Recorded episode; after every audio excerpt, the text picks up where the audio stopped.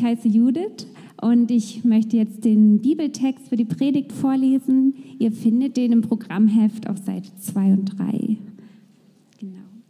Er steht im Galaterbrief im Kapitel 4, Vers 8 bis 20. Aber zu der Zeit, als ihr Gott noch nicht kanntet, dientet ihr denen, die ihrer Natur nach nicht Götter sind. Nun aber, da ihr Gott erkannt habt, ja vielmehr von Gott erkannt seid, wie wendet ihr euch dann wieder den schwachen und dürftigen Mächten zu, denen ihr von neuem dienen wollt? Ihr beachtet bestimmte Tage und Monate und Zeiten und Jahre. Ich fürchte für euch, dass ich vielleicht vergeblich an euch gearbeitet habe.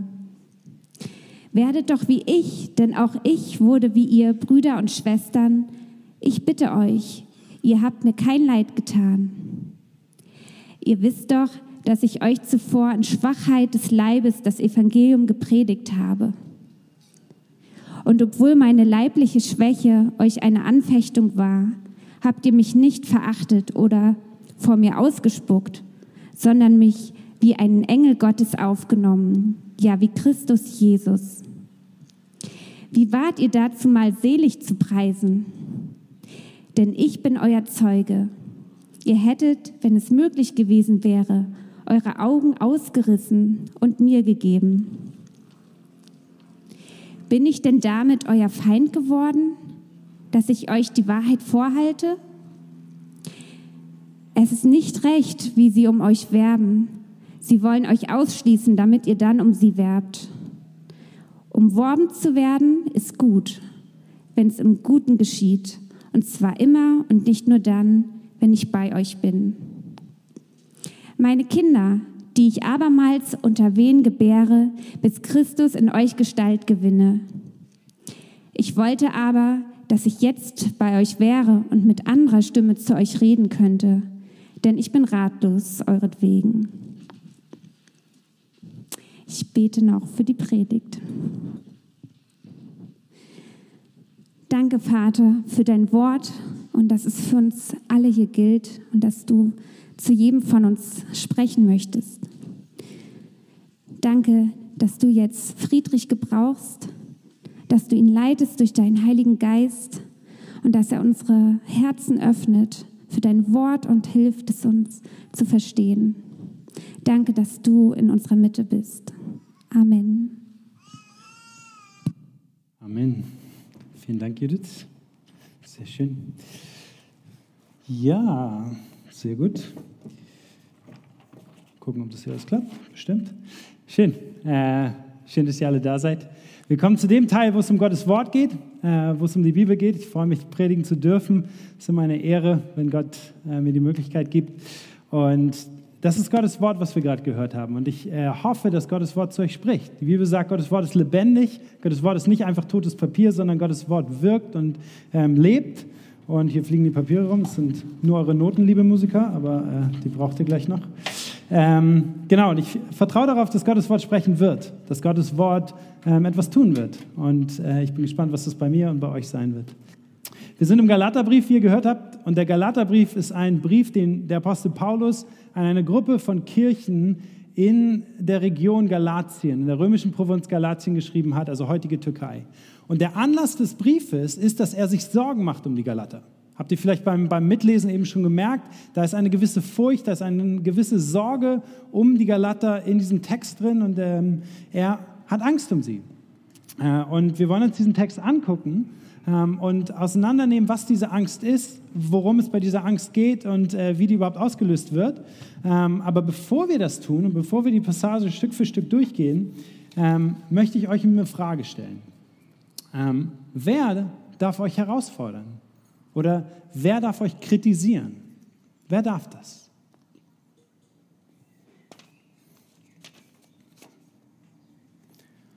Welcher Name kommt euch da in den Kopf? Welche Person ist da vor Augen? Welche, welcher Mensch?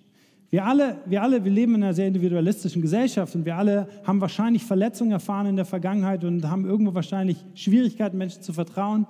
Und doch glaube ich, dass jeder von uns irgendwelche Menschen im Leben hat, denen wir es einräumen, dass sie uns Ratschläge geben dürfen, dass sie uns herausfordern dürfen, dass sie uns vielleicht auch kritisieren dürfen, dass sie ähm, irgendwie uns Pushback geben dürfen, wenn wir eine Entscheidung treffen, die vielleicht nicht so gut ist. Ähm, und das werden im Normalfall Menschen sein, denen wir vertrauen. Menschen, mit denen wir eine gewisse Nähe haben, Menschen, denen wir, denen wir eine, mit denen wir eine Beziehung haben, Menschen, die in der Vergangenheit in unserem Leben waren und gezeigt haben, dass sie vertrauenswürdig sind. Ähm, und das kann deine Mutter sein, das kann äh, ein Freund sein, das kann dein Partner sein, das kann vielleicht auch eine Gruppe von Leuten sein, das kann eine Partei vielleicht auch sein, in der du Mitglied bist oder ein Verein oder eine Glaubensgemeinschaft. Aber irgendjemand in unserem Leben wird wahrscheinlich da sein, auf den wir hören würden, wenn wir Ratschläge wollen. Ähm, und warum sage ich das? Warum ist das die Frage, mit der ich diesen Text einleite? Weil in unserem Text geht es um einen Konflikt. Ähm, und Konflikte sind im Grunde genommen Situationen, in denen wir immer und immer wieder eine Entscheidung treffen müssen zwischen zwei gegenwärtigen oder gegensätzlichen Meinungen oder zwischen zwei Personen oder was auch immer. Wir stehen in unserem ganzen Leben immer wieder in der Situation, dass es verschiedene Sachen gibt, die uns in verschiedene Richtungen ziehen. Ähm, die, die irgendwie wollen, dass wir uns für das entscheiden oder für das entscheiden. Investiere ich mein Geld in Klimaschutz oder will ich finanzielle Stabilität langfristig? Will ich die Linken oder will ich die Grüne? Ähm, bin ich Christ oder bin ich Atheist? Ähm, priorisiere ich Karriere oder meine Familie? Und ihr seht, so geht es unser ganzes Leben. Permanent müssen wir Entscheidungen treffen. Und haben wir solche Interessenkonflikte, wo es verschiedene, meistens wichtige und gute Dinge gibt in unserem Leben, zwischen denen wir uns entscheiden müssen. Und wir, werden, wir sind dann oft so ein bisschen hin und her gezogen und müssen uns, müssen uns eine Frage stellen, ähm, wofür entscheiden wir uns? Und meistens holen wir uns Rat oft von anderen. Oft ist es auch einfach, dass wir uns selbst belesen. Heute in der Social Media Time gibt es dafür Instagram oder was auch immer, wo wir unsere Ratschläge oft herholen. Aber wir holen uns irgendwo Rat. Und wir, meistens gehen wir dann mit der Entscheidung von einem anderen Menschen oder einer anderen Person oder irgendjemand, dem wir am meisten vertrauen. Und dieser Text ist ein Konflikt zwischen Jesus und anderen Göttern, zwischen Paulus und anderen Lehrern. Und die Galater sind die ganze Zeit hin und her gerissen. Wem folge ich jetzt? Wem, wem vertraue ich jetzt? Welcher Entscheidung vertraue ich denn? Vertraue ich jetzt dem, was Paulus gesagt hat, oder vertraue ich dem, was diese Lehrer sagen? Und ähm, dieser ganze Text geht im Grunde genommen darum, wie ein derartiger Konflikt da ist und wie die Frage, wem die Galater vertrauen, entscheiden wird, wie ihr Ausgang ist. Und wenn wir uns Vers 11 nochmal angucken, ähm, dann steht da, ich fürchte um euch, dass ich am Ende vergeblich um euch gearbeitet habe. Und wir wollen uns gleich die Verse 8 bis 10 noch angucken, die da vorkommen, weil das ist der eigentliche Inhalt dieses Konflikts. Aber bevor wir in den Inhalt des Konflikts einsteigen, Vers 11 beginnt im Grunde genommen der Kontext. In Vers 11 beginnt Paulus nochmal so ein bisschen zu erklären oder uns, die wir jetzt nicht in der Situation waren, reinzuholen in dem, was da eigentlich abgeht. Paulus schreibt diesen Brief, wie ich vorhin gesagt habe, weil er sich Sorgen um die Galater macht, weil er Angst hat um sie. Und das sagt dieser, sagt dieser Vers 11. Er fürchtet um euch. Ich fürchte um euch dass ich am Ende vergeblich gearbeitet habe. Und er, er, er, macht sich Sorgen um die und er hat das Gefühl, dass die kurz davor stehen, alles über den Haufen zu werfen, alles wegzuwerfen und alles, alles kaputt zu machen. Und vielleicht, vielleicht kennt ihr das, vielleicht, vielleicht kennt ihr eine Person, die euch ganz nahe steht, die ihr liebt, die euch wertvoll ist, die gerade in einer Situation steht, wo man sie am liebsten schütteln will, weil man das Gefühl hat, die wirft gerade ihr Leben weg. Die trifft eine Entscheidung, die für viele, viele Jahre oder langfristig massive Konsequenzen für ihr Leben hat. Und du siehst das und denkst so, mach das nicht bitte. Mach das nicht. Geh doch nicht diesen Weg. Das, das macht doch alles kaputt. Und genauso geht es Paulus hier. Paulus steht vor den Galatern, guckt sich das an, kann nur den Kopf schütteln und denkt so, Leute, was macht ihr denn hier? Was macht ihr mit eurem Leben? Was macht ihr mit eurem Glauben? Was macht ihr mit, mit unserer Beziehung? Und wenn wir weiterlesen, die Verse 12 bis 15, da geht, da geht er dann nochmal zurück und erinnert sie daran, was ihre Beziehung eigentlich ist was, diese, was, die, was die Galater eigentlich mit Paulus verbindet. Weil er war vor drei bis fünf, zwei bis fünf, irgendwas so Jahren war er da und hat diese Kirchen gegründet und war jetzt unterwegs, hat diesen Brief geschrieben. Und es ist ein bisschen her, seitdem er da war bei denen. Aber er blickt zurück auf das, was in der Vergangenheit war und was sie verbindet. Das kennt ihr vielleicht auch, wenn ihr, wenn ihr, wenn ihr im Streit, im Konflikt mit jemandem legt und ihr das Gefühl hast, da ist eine Spaltung, dann erinnert man sich zurück oft an das, was, was in der Vergangenheit war und guckt auf den, das Vertrauen zurück, was man aufgebaut hat. Das ist, was Paulus macht. Er guckt zurück und sagt, Leute, ich war vor diesen Jahren da. Ich war schwach, ich war krank. Ihr habt mich geliebt, ihr habt mich aufgenommen, ihr habt mich versorgt, ihr habt mich nicht verachtet. Ich habe euch das Evangelium gebracht. Und er, und er malt dieses Bild von einer Intimität, von einer Freundschaft, von einer Beziehung. ähm, die sie verbindet. Er ist nicht nur irgendwie ein distanzierter Lehrer, der jetzt so einen Brief schreibt und den irgendwie vom Kopf hauen will. Paulus ist emotional involviert in dieser Kirche. Paulus ist da und Paulus hat jetzt das Gefühl, dass sie alles wegwerfen. man kann in diesen, in diesen Versen den Schmerz lesen, den er spürt. Und dann sehen wir in Vers 17 den Auslöser von dieser ganzen Sache. Vers 17 kommt eine andere Gruppe ins Spiel, über die Paulus spricht, nämlich, dass da irgendwie eine Gruppe von Menschen ist, die anfangen, irgendwas anderes zu lernen, was, was Paulus nicht gelehrt hat und dass die im Grunde genommen diejenigen sind, die jetzt die Galater von Paulus wegbringen wollen. Und wir kommen gleich nochmal dazu, was der Inhalt dieser Auseinandersetzung ist, aber auf einmal taucht eine andere Gruppe auf, ein Feindbild im Grunde genommen, die Gegenspieler von Paulus. Und Paulus steht da und sagt, sag mal, Leute, merkt ihr eigentlich, was die mit euch machen wollen? Die sind doch nicht gekommen, die haben sich nicht selbst hingegeben, die haben ego, egoistische Motive. Die kommen da rein und wollen euch, wollen euch verführen, wollen euch wegziehen, wollen euch wegbringen von dem, was ihr eigentlich wisst, was wahr ist. Ähm, und, und er sagt so, Leute, bin ich, bin ich quasi euer Feind geworden? Bin ich, ist alles, ist alles kaputt? Ist alles weg? Ähm, und glaubt ihr jetzt diesen Leuten? Vertraut ihr diesen Leuten wirklich mehr?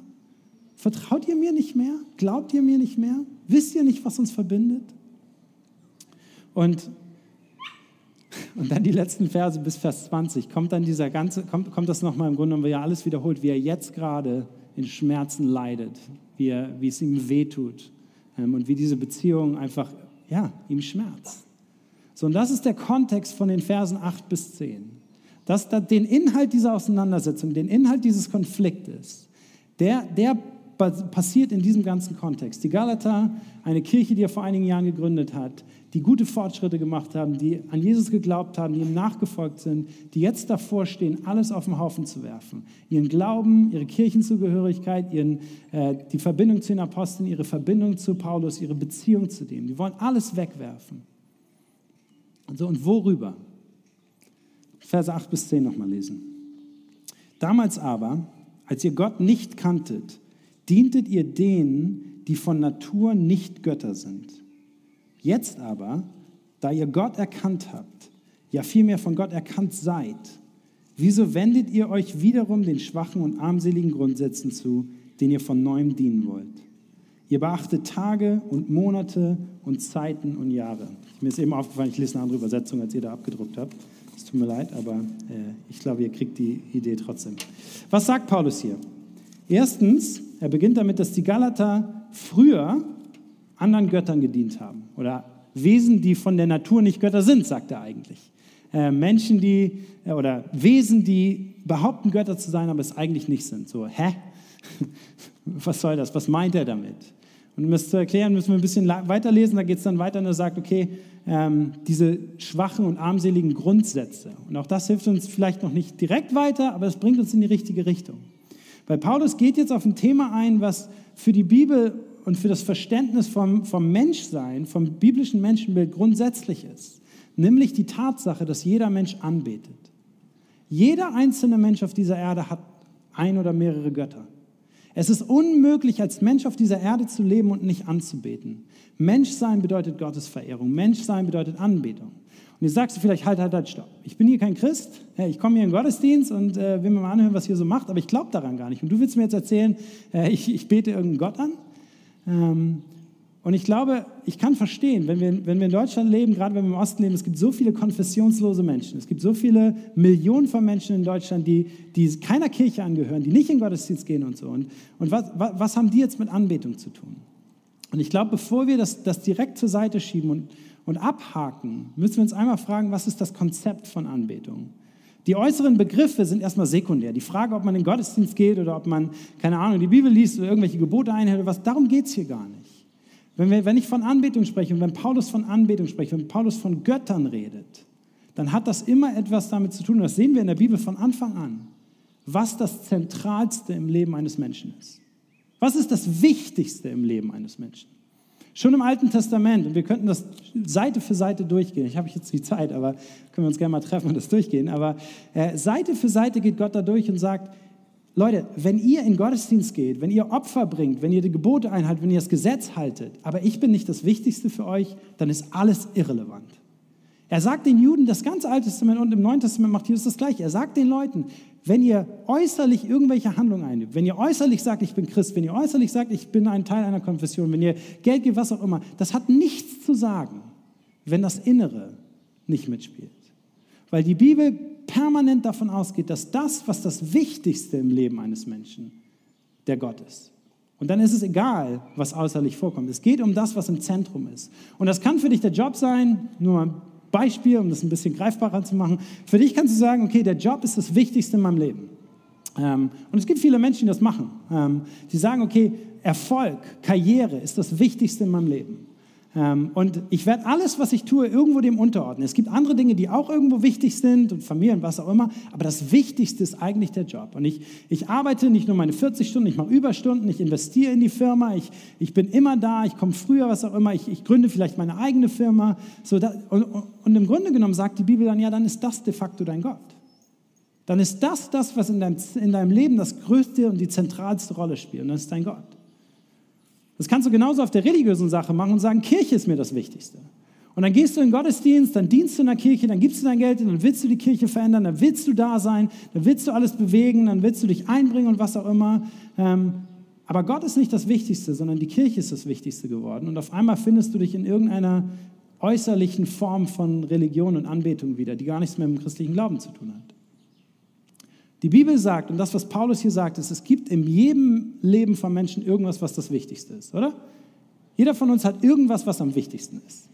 Ähm, und dann müssen, wir müssen das nicht Gott nennen oder Anbetung oder was auch immer, aber das, das Prinzip dahinter ist, irgendetwas ist zentral.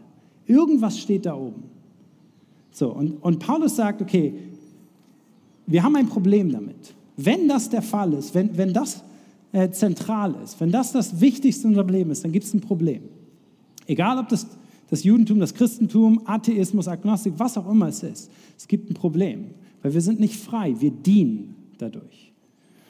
Und das, was interessant ist an diesem Text und was herausfordernd und radikal war zu der Zeit, die Leute, die, die andere Gruppe, die da gekommen ist, das waren ja Juden. Also die Galater waren eine heidenchristliche Gemeinde. Die waren früher keine, keine, keine Juden, die sind aus dem Heidentum zum Christ, äh, Christen geworden. Und dann kommen da Lehrer, die sind Juden und die sagen, okay, ähm, wir bringen euch jetzt mal bei, was richtiges Christentum ist.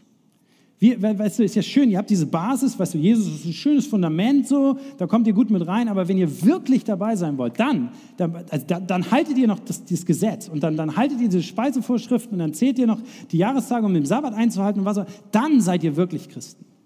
Dann seid ihr wirklich gute Christen. Und Paulus sagt, das ist Bullshit. In dem Moment, wo ihr das macht, geht ihr wieder weg vom Glauben. Das bringt euch nicht weiter. Ihr werdet nicht irgendein ein Elite-Christ, indem ihr mehr tut, als nur ans Evangelium zu glauben. Ihr geht wieder davon weg. Und damit sagt Paulus, es ist völlig egal, ähm, ob du Jude warst oder Heide warst. In beiden Fällen warst du verloren. Und er sagt uns heute, es ist egal, ob du versuchst, Gott mit deinem Moralismus zu beeindrucken oder von Gott wegzulaufen, indem du total liberal lebst. In beiden Fällen bist du von Gott entfernt und bist du von Gott weg. Und er sagt, das Problem daran ist, dass du versklavt bist, dass du diesen anderen Göttern dienen musst. Dass du, um das Beispiel Job wiederzunehmen, wenn der Job da oben steht, dann bist du nicht frei von diesem Job. Du wirst viele, viele Stunden mit dem Job verbringen in deinem Kopf. Du wirst dir Sorgen machen darum. Du wirst deine, eine gewisse Weise, dein, dein, deine Freude, deine Hoffnung, deine Sicherheit, alles an diesen Job setzen. Und Paulus sagt, in dem Moment bist du doch versklavt von dem, was dieser Job ist. Der, ist, der, der, der, führt dich darin, dass du permanent performen musst, dass du permanent mehr geben musst, dass du dich permanent investieren musst und du bist von dem Job versklavt. Und du könntest, wir könnten 10.000 andere Beispiele dafür nehmen. Das funktioniert mit einer Partnerschaft genauso, das funktioniert mit Sport genauso, das funktioniert mit Essen genauso, das funktioniert mit Faulheit genauso. Was auch immer da oben steht, wir müssen immer und immer dem dienen. Wir müssen, wir müssen uns anstrengen, wir müssen arbeiten damit wir gut sind. Schütze das Klima und du bist was wert. Halte die zehn Gebote und Gott liebt dich. Bring dich in deinen Job ein und du bist erfolgreich, was auch immer. Und die Bedeutung hängt auf einmal daran. Und Paulus sagt, in dem Moment, wo das der Fall ist, ist ja schön und gut, dass du dir das selbst aussuchst. Ja schön und gut, dass das der Fall ist, aber du bist versklavt. Du musst dem dienen.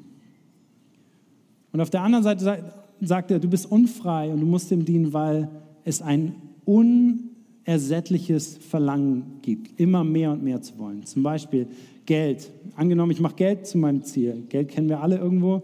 Jeder von uns hat zumindest irgendwas.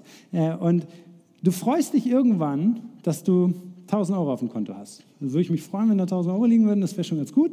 Ähm, und dann freust du dich, okay, ich habe eine Rücklage und wenn, wenn keine Ahnung, äh, wenn ich meinen 450-Euro-Job einmal im Monat nicht arbeiten kann, dann habe ich zumindest noch einen Verdienst oder was auch immer. Und du, du freust dich, dass diese 1000 Euro da sind, du hast eine gewisse Sicherheit, du weißt, okay, ich kann mir vielleicht auch ein iPhone kaufen, das ist irgendwie schön. Aber nach zwei, drei Wochen merkst du so, ach, 2000 wäre dann doch besser, oder?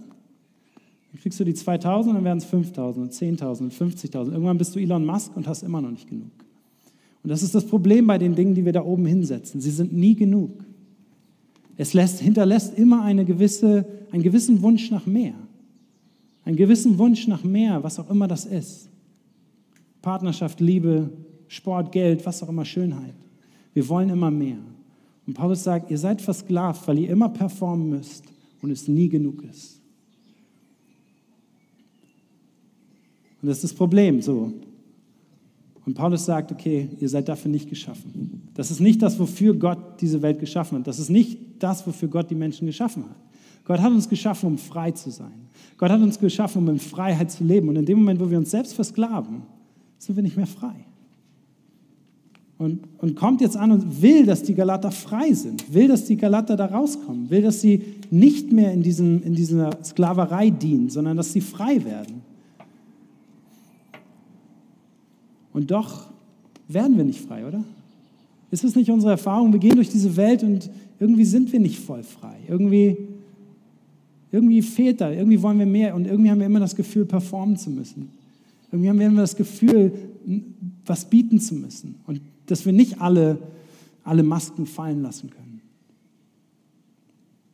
Es gibt diese, diese Sehnsucht, dieses, dieses Ungestillte in uns, wo wir mehr brauchen. Ich habe euch im Programmheft ein Zitat abgedrückt, was das besser ausdrückt, als ich es sagen könnte, von C.S. Lewis. Der sagt, könnt gerne mitlesen, wenn wir in uns selbst ein Bedürfnis entdecken, das durch nichts in dieser Welt gestillt werden kann, dann können wir daraus schließen, dass wir für eine andere Welt geschaffen sind. Und damit kommen wir zum Herzstück dieser Predigt und damit auch zum Herzstück des Glaubens. Wir sind für eine andere Welt gemacht. Wir sind für, eine, für einen anderen Herrn gemacht. Wir sind für einen anderen Gott gemacht. Weil alle diese Sachen, die wir uns wählen, egal ob das Religion ist oder Areligiosität, egal ob das Christentum ist oder Atheismus oder was auch immer, alles, was wir uns wählen, ähm, wird uns versklaven. Und Gott sagt, ich habe euch für Freiheit gemacht, die nicht aus dieser Welt kommt. Für eine Freiheit gemacht, die von außen an euch herangetragen werden muss. Ähm, und da kommt Vers 9, äh, Vers 9, der erste Teil nochmal rein. Ich lese ihn nochmal vor. Jetzt aber, da ihr Gott erkannt habt, ja vielmehr von Gott erkannt seid. Und ich weiß nicht, ob ihr den Unterschied gemerkt habt, aber wo Paulus die ganze Zeit von Dienen geredet hat und immer von, im Grunde genommen, dieses, diese Idee der Sklaverei, diese Idee des, des immer performen müssen und des Unfreiseins hat, kommt als Kontrast jetzt ein Gott, der uns erkennt. Und das ist auf zwei Sachen wichtig, weil einmal zeigt es, dass Christentum nichts mit Performance, nichts mit Halten von Religion, äh, nichts mit Halten von Regeln, nichts mit äußerem Gottesdienst, nicht mit was auch immer zu tun hat, sondern dass es im Christentum um eine Beziehung geht. Dass das Christentum immer eine Beziehung mit Gott ist. Dass Regeln auch vielleicht irgendwann mal eine Rolle spielen könnten, weil das die Bibel hat ja eine aufgeschrieben, aber darum geht es erstmal nicht. Das ist nicht das Zentrale. Worum es im christlichen Glauben geht, das, was Paulus uns jetzt als Kontrast geben will, ist eine Beziehung und eine Beziehung zu Gott. Und das zweite Herausfordernde ist, dass in dieser Beziehung Gott den ersten Schritt macht. Seht ihr, das Wichtige, die Reihenfolge, die Paulus hier aufzeigt, das, worum es ihm geht, ist viel mehr, ihr seid von Gott erkannt. Bevor es darum geht, ob ihr ihn erkannt habt, geht es darum, dass ihr von ihm erkannt seid. Ähm, und das sind diese, die, die zwei Stützpfeiler, auf denen die, die Gnade, auf denen das Evangelium, auf denen die Hoffnung des Christentums ruht. Die Tatsache, dass wir uns nicht mit irgendeinem äußeren Halten von Geboten, von irgendeinem Gesetz, von einer Moral, von Opfern oder was auch immer beschäftigen, sondern dass wir uns mit einer Beziehung zu Gott, dem Vater, beschäftigen. Und wenn ihr die Bibel vor euch hättet, könnt ihr zurücklesen, die Verse 1 bis 7. Da geht es direkt um die Realität, dass Christsein bedeutet, Sohn Gottes zu sein. Und ich vor zwei Wochen darüber gepredigt, äh, keine Ahnung, kann ich nicht alles wieder rausholen, aber Christsein bedeutet, eine Beziehung mit Gott zu haben. Es bedeutet, Sohn oder Kind Gottes zu sein. Bevor Christsein irgendwas damit zu tun hat, was du tust, was du bringst, wie du glaubst, wie du betest, wie du hoffst, geht es im Christentum darum, dass Gott eine Beziehung zu dir haben will. Und zwar eine Beziehung, die vom Erkanntsein geprägt sein kann und sein soll. Und das Interessante dabei ist, immer wenn die Bibel das Wort erkennen benutzt, dann hat das etwas mit Intimität zu tun. Das ist von, von der Bibel her das Wort, was benutzt wird, wenn es auf die, auf die tiefste, liebevollste, intimste Beziehung hinausgeht. Im Alten Testament ist immer wieder, Abraham erkannte seine Frau und sie wurde schwanger. Ich glaube, wir wissen alle, worum es da geht. Ähm, die tiefste Intimität, die wir erfahren können auf dieser Erde, die tiefste und beste Freundschaft, die größte Liebe, das ist die Art und Weise, wie Gott sich eine Beziehung mit uns wünscht. Diese Art von Beziehung will Gott. Nicht irgendeine, wo wir ihn, keine Ahnung, als distanzierten Herrscher anhimmeln oder als einen König, der weit weg ist. Nein, er will Vater sein, er will intim sein, er will nahe sein, er will bei dir sein.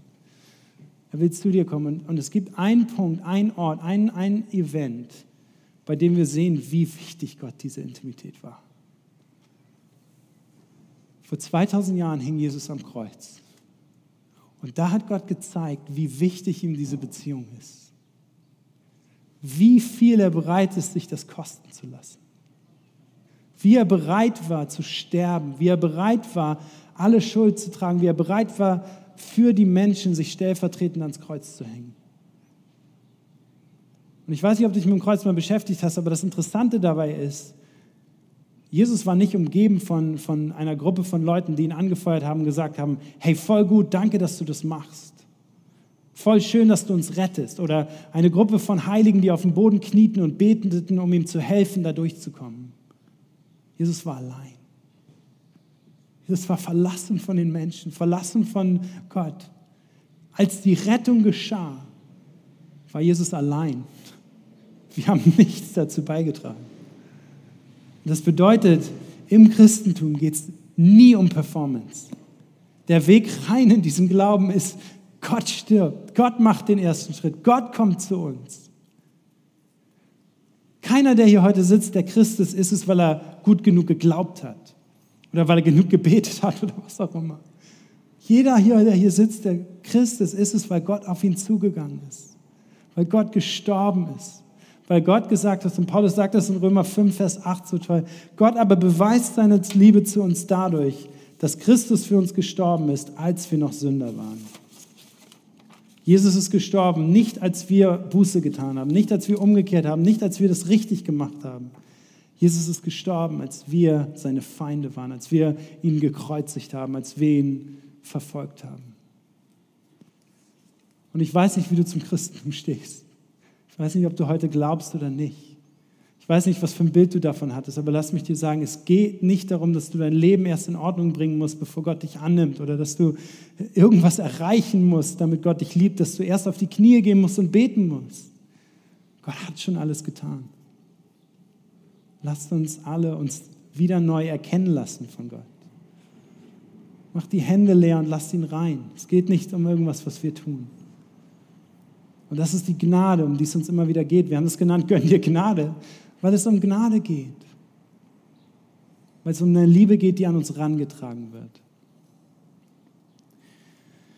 Aber eine Liebe, die uns nicht unverändert lässt. Paulus in Vers 9, am Ende von Vers 9, warnt die Korinther, äh, die, die Galater und fordert sie heraus. Er sagt, hey, warum wollt ihr euch wieder dem zuwenden, dem ihr früher gedient habt? Tut es nicht. Warum wollt ihr wieder in die Sklaverei zurück?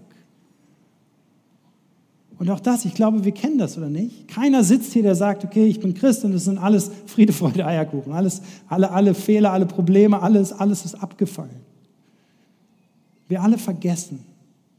Wir alle vergessen, was Jesus für uns getan hat. Wir alle vergessen das Evangelium. Und als Pastor weiß ich die Realität, dass 50 Prozent von euch 80 Prozent meiner Predigt vergessen, wenn sie da hinten rausgehen. Aber, und das ist okay. Wir alle vergessen. Und deswegen erinnert Gott uns immer und immer wieder. Deswegen ist die Bibel von vorne bis hinten auf jeder Seite eine Erinnerung daran, Gott ist zu dir gekommen. Du musst nicht zu ihm kommen. Gott hat dich geliebt, bevor du ihn geliebt hast. Und diese Erinnerung des Evangeliums hilft uns immer wieder, Gott da oben hinzustellen. Und wenn Gott da oben steht, dann ist es egal, wie du performst. Dann sagt er, hey, Du bist frei zu sein, du bist frei hier zu sein, du kannst die Masken fallen lassen. Es geht um nichts, was du tust. Wenn Gott da oben sitzt, dann sagt er, ich still alle deine Verlangen. Komm zu mir, nimm, was willst du? Willst du Sicherheit? Nimm sie.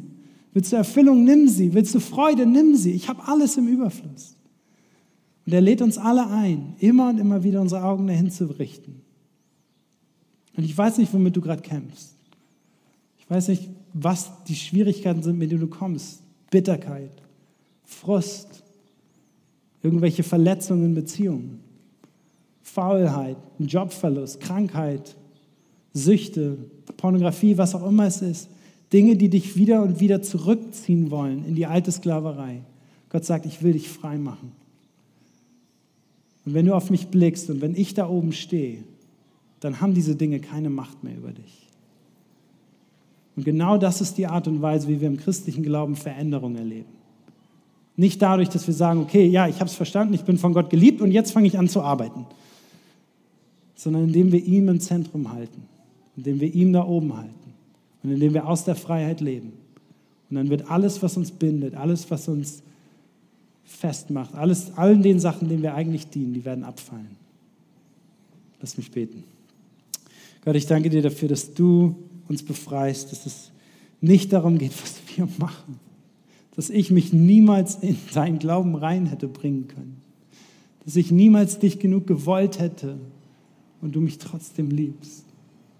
Und ich danke dir, dass wir hier sitzen heute als deine Familie, als deine Kinder, als Söhne Gottes, um zu zelebrieren und zu feiern, dass du alles gemacht hast für uns. Und so bitte ich dich, Herr, dass du uns segnest, dass du uns nahe kommst und dass du uns wieder daran erinnerst, dass alles, was uns belastet, keine Macht hat über uns. Amen.